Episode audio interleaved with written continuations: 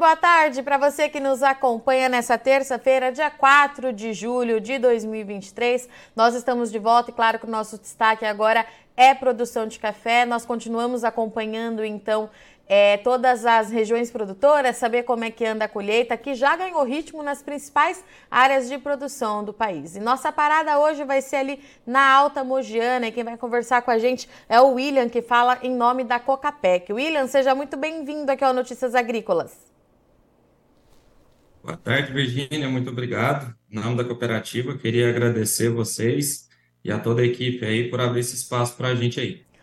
William, eu recebi a informação de que a safra ganhou ritmo aí na área de atuação da Cocapec. Conta pra gente um pouquinho como é que estão os trabalhos por aí.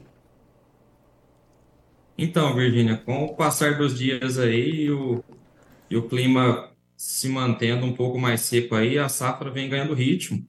É, e também com a evolução né, da, da maturação dos cafés aí, é, nesse último mês de junho aí, a safra foi bastante aquecida, os produtores conseguiram fazer volume de colheita aí e, e, e vem aumentando a cada dia. Hoje William... a gente pode falar que a safra está em pleno ritmo de colheita, produtor beneficiando café, já trazendo para os armazéns. Então a safra já está em ritmo acelerado aí. William, é, em termos de volume, você tem uma média de quanto que a cooperativa já recebeu no período? A cooperativa hoje recebeu em torno de umas 200 mil sacas. Isso é mais ou menos, seria uns 15% da nossa expectativa, de 10% a 15%. É um volume que a gente pode considerar que ainda ele é pequeno, mas se a gente também pensar que o benefício dos cafés ele é posterior à colheita, ele está dentro do esperado aí para o andar da colheita aí. Então, provavelmente esses dois próximos meses aí o benefício nas propriedades será de ritmo acelerado e com isso vai chegar mais cafés ainda. William, qual que é a expectativa de recebimento total é, da safra 2023 aí para vocês? Virginia, é, hoje, hoje não, há muito tempo a cooperativa tem um trabalho de previsão de safra de toda a região, onde ali em meados de janeiro a fevereiro é, a nossa equipe de agrônomos ela faz uma expectativa de safra da, da região da Mogiana. Com isso, a gente tem todo o histórico nosso de recebimento.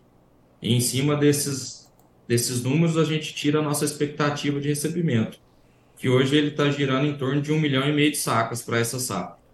E esse número ele é considerado é, positivo para esse momento, William, diante desse histórico é, dos, últimos, dos últimos três anos, né, que nós tivemos de bastante é, condição climática é, adversa, 1,5 milhão de sacas fica dentro de um cenário positivo para a Cocapec? Virginia, para nós hoje, se a gente for comparar com os últimos anos, o ano de 20, 2021 e 2022, eles foram muito abaixo da, da, das nossas das nossas médias históricas. A Mogiana, por si só, é, no passado, ela sempre teve uma bianualidade muito elevada, onde os anos pares a gente tinha uma colheita alta, que foi com relação a 2020, que a gente teve uma boa safra, foi o ano que a cooperativa recebeu em torno de 1 milhão e 600 sacas, é, e com isso, o ano posterior, que seria 2021, ele automaticamente ele seria baixo, e realmente aconteceu. E com isso, 2022, que era um ano esperado de alta, ele infelizmente, devido à geada, devido à seca, ele retornou com outra safra baixa, até menor do que a 2021. E para nós hoje, o 2023, vindo de uma safra boa, é, não igual, mas parecida com a de 2020, ela é, uma, ela é um respiro, um fôlego para o produtor, que vem colocando café aí na sua, na sua, nos seus armazéns aí para conseguir quitar suas, suas necessidades. William, em relação é, à qualidade desse café, né? A gente sabe que a região aí da Alta Mogiana de atuação da Cocapec por si só já tem qualidade é, nessa bebida, terroir diferenciado, mas quais são as expectativas aí para a qualidade de 2023? A gente já consegue ter uma noção do que pode vir por aí? Sim, a gente já começa a receber alguma coisa melhor nesse momento. É, como a florada lá no ano passado, ela não foi aglutinada em uma florada só, ela teve mais de uma florada. É, com isso, a maturação dos grãos também não foi muito uniforme. Então, esse início de safra ele foi marcado muito por grãos verdes nas primeiras amostras que chegaram, e com isso dando um, nível de catação muito alto nesses cafés, até com dificuldade de comercialização desses cafés. Mas com o passar dos dias, a safra vem ganhando ritmo e esses grãos verdes já tomando a sua maturação perfeita, isso vem melhorando a qualidade. Então, com relação aos cafés de árvores que já estão chegando agora, a gente tem tido já uma boa qualidade. A Mogiana já é conhecida por essa qualidade. O café da Mogiana ele, ele entrega toda uma qualidade especial aí, então ela já vem se entregando.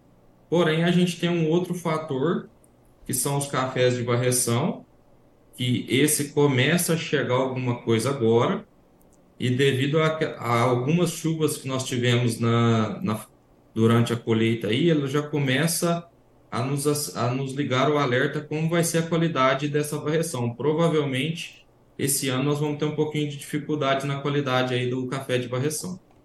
E William, como é que está é, o produtor da região é, nesse momento? Né? A gente sabe que ele está muito focado é, na colheita, mas ele já está pensando em investimento é, para a próxima safra de 2024 em relação ao mercado. Como é que ele está? Ele está participando das negociações nesse momento ou o mercado está mais travado por aí? Então, Virginia, a gente pode pensar que é, em, em Nova York o preço de café ele realmente está bem abaixo do que a gente vinha comercializando aí nos últimos dois anos. Porém, quando o produtor ele olha para uma relação de troca aí, quando ele olha para os seus fertilizantes, seus defensivos, é, ele vê uma relação muito atrativa e ele tem comercializado tanto fertilizante quanto o café, em moda, seja modalidade troca ou até mesmo em reais. Isso tem feito ele participar do mercado. Por mais que essa última queda, quando o café chegou na casa dos 800 reais, Deu uma travada no mercado, sim, mas o produtor está ciente disso, tem feito a, relação de troca aí dos seus produtos, do seu custo de produção e tem comercializado bastante. Então, William, é, pelo que eu entendi, mesmo com essa desvalorização e essa pressão da safra do Brasil, relação de troca continua sendo positiva para o produtor, é isso? Ele precisa mesmo é, tomar essa decisão agora? É o, mais é o melhor conselho que a gente pode deixar para ele agora?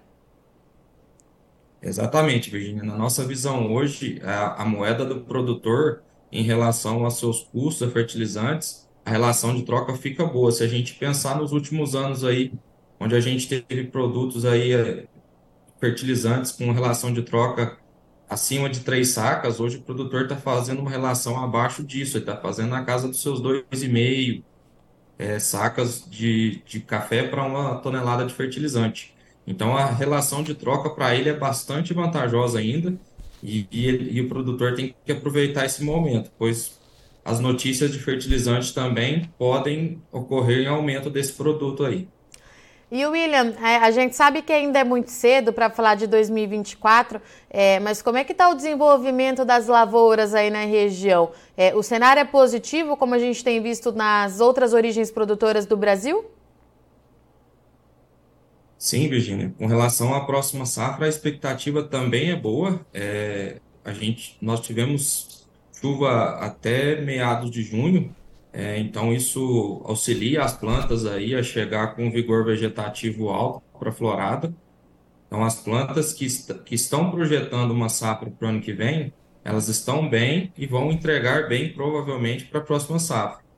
A única dúvida nossa é o quanto que o produtor pode fazer de podas no cafeeiro nesse momento, já que a safra Mogiana ela é boa, é, a, gente não, é, a gente ainda não tem noção do quanto 2024 pode ser tão boa quanto 23, mas com o 23 sendo boa, o produtor pode optar por fazer podas no cafeeiro e com isso diminuir um pouco do potencial para 2024.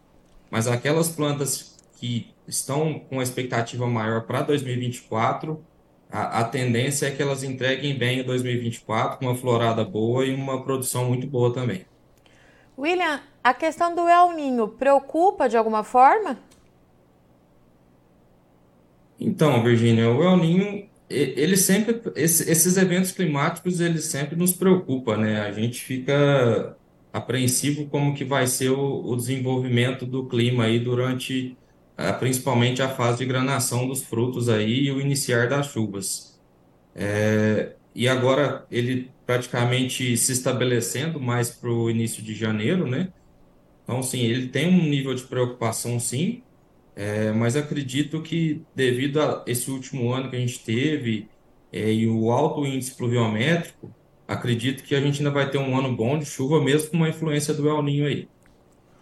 Muito bom. William, eu agradeço muito sua participação, a parceria da Cocapec mais uma vez aqui com Notícias Agrícolas para a gente acompanhar de perto como é que está o andamento da safra. Deixa o convite aberto para você voltar daqui a algumas semanas para a gente atualizar aí todos, toda a nossa audiência. Muito obrigada, viu? Uma boa semana para você e para todo mundo aí da cooperativa. Muito obrigado, Virginia. Igualmente para vocês. Estamos de portas abertas aí para a gente conversar sempre que for possível.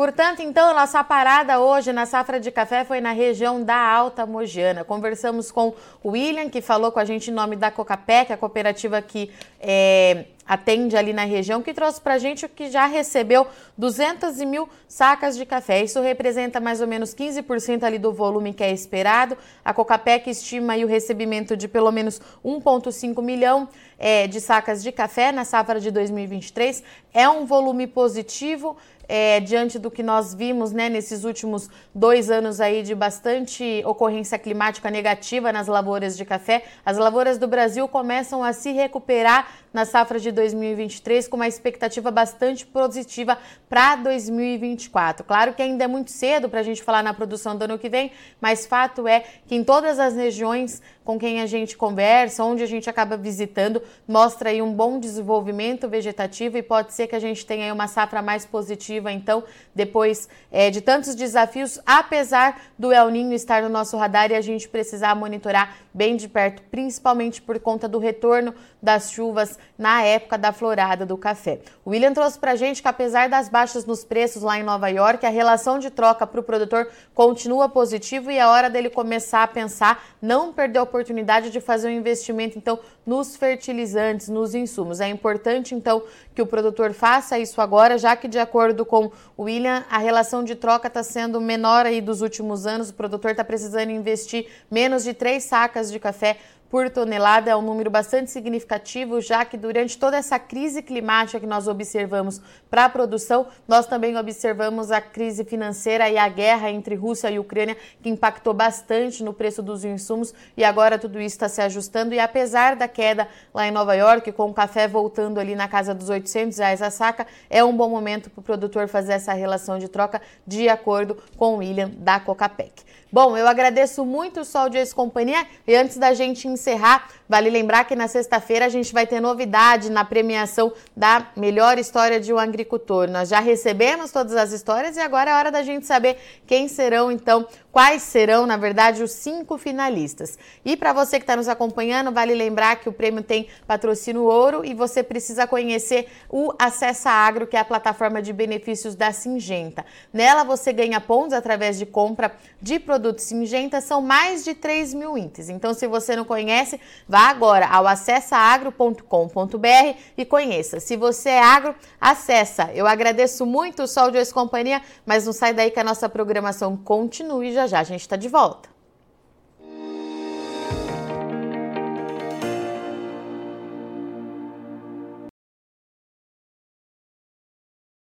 Participe das nossas mídias sociais no Facebook Notícias Agrícolas, no Instagram arroba Notícias Agrícolas e em nosso Twitter arroba Noteagri. E para assistir todos os vídeos, se inscreva no YouTube na